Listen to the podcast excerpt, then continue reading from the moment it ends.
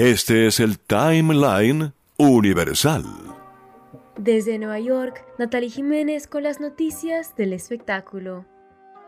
El hijo de John Travolta, Ben, cumplió 10 años, con su papá publicando una foto mostrándolos abrazados. Ben es el menor de los tres hijos de Travolta, con su difunta esposa Kelly Preston, quien murió en julio luego de una larga batalla contra el cáncer. Tenía 57 años. Beyoncé, Taylor Swift y Dua Lipa encabezan las nominaciones de los premios Grammy 2021. Beyoncé lidera el campo con nueve nominaciones en total. Swift, que tiene seis, podría ganar el álbum del año por tercera vez.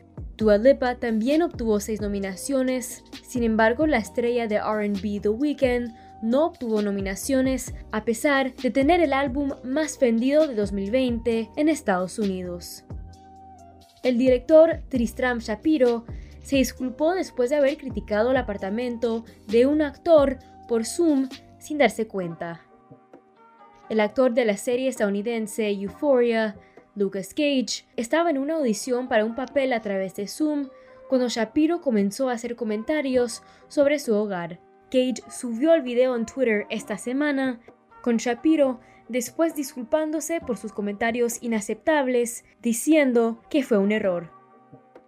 Alex Rodríguez, el exjugador de béisbol, y su comprometida Jennifer Lopez han sido criticados después de viajar a su casa en Miami en un lujoso jet privado durante la pandemia. Algunos de sus fans dijeron que mientras tanto, millones de personas en todo el mundo no podrán pasar tiempo con sus seres queridos debido al coronavirus. El Centro para el Control y la Prevención de Enfermedades ha pedido a los estadounidenses que se queden en casa y eviten grandes reuniones durante el periodo de Thanksgiving. Para sus seguidores, Rodríguez y López hacen parte del problema.